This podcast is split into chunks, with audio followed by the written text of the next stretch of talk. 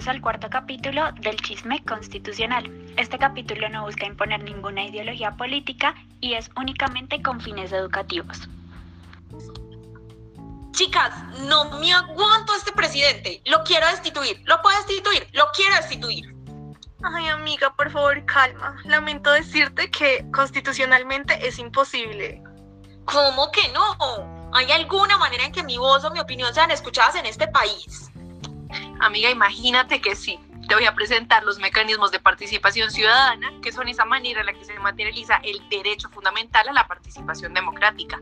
Están en la Ley 134 de 1994 y en la 1757 de 2015.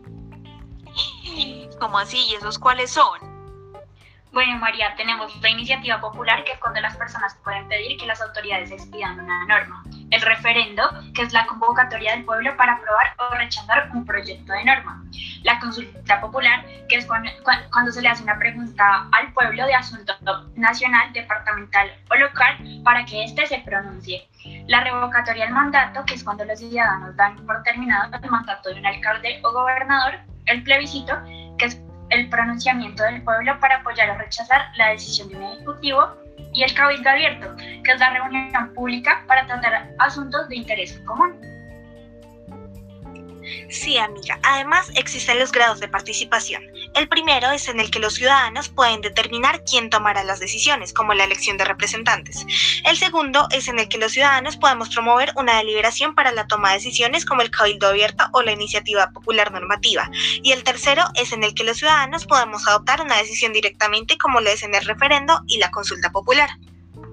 Asimismo, existen las categorías de los mecanismos de participación. Estas corresponden a la intervención de las autoridades públicas en estos mecanismos y puede ser de amplia, mediana o leve intervención dependiendo de quienes estén a cargo de la iniciativa, la convocatoria, el desarrollo y los resultados de los mecanismos. Por otra parte, el origen de los mecanismos de participación se dividen en dos.